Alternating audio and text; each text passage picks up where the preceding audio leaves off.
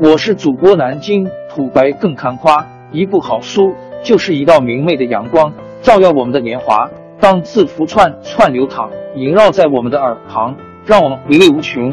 天津上元书院又和你们见面了，欢迎您的收听。一场管理规范的变革，我们在生产和信息交流方式上的变革，必然会引发自我管理所用规范的变革，同时。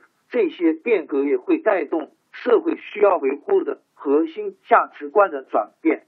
我们以印刷机的发明导致的信息洪流为例，一四五零年前后，古登堡发明了活字印刷机。在这之前，思想的传播受到了极大的限制。一方面，书籍大多被封禁在修道院的图书馆里，依照天主教精心制定的规定。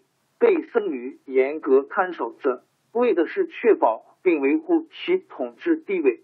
在教堂之外，少数几所大学也收藏了一些书籍，大概几百本的样子。十五世纪初，剑桥大学图书馆大概有一百二十二本大部头。另一方面，读写水平欠缺也是当时信息传播受限的一个重要因素。古登堡的印刷机让书籍和手册的大量刊印成为可能。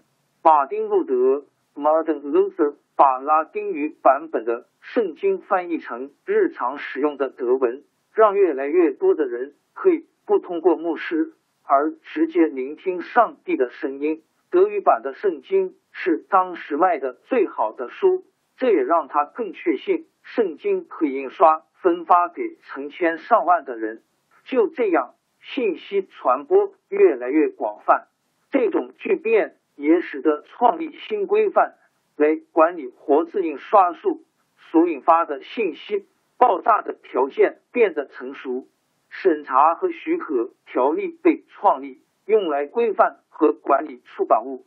著作权法的制定为创作者带来了进行创作的法律和经济动力。随后。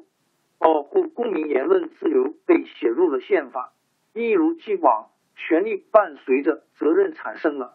当低俗的报纸践踏人民隐私权或诽谤其名誉时，法律规范就会出现，以保护人们的隐私权，并允许他们对文字诽谤提出上诉。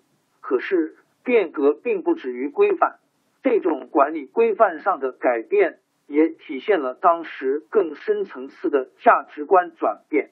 在古登堡时期，人类第一次意识到了文字的力量，最终也意识到了信息广泛传播的重要性。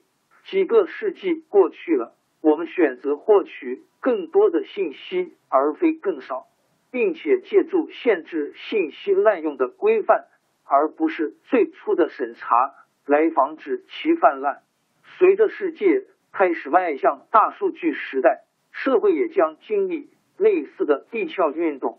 在改变我们许多基本的生活和思考方式的同时，大数据早已在推动我们去重新考虑最基本的准则，包括怎样鼓励其增长以及遏制其潜在威胁。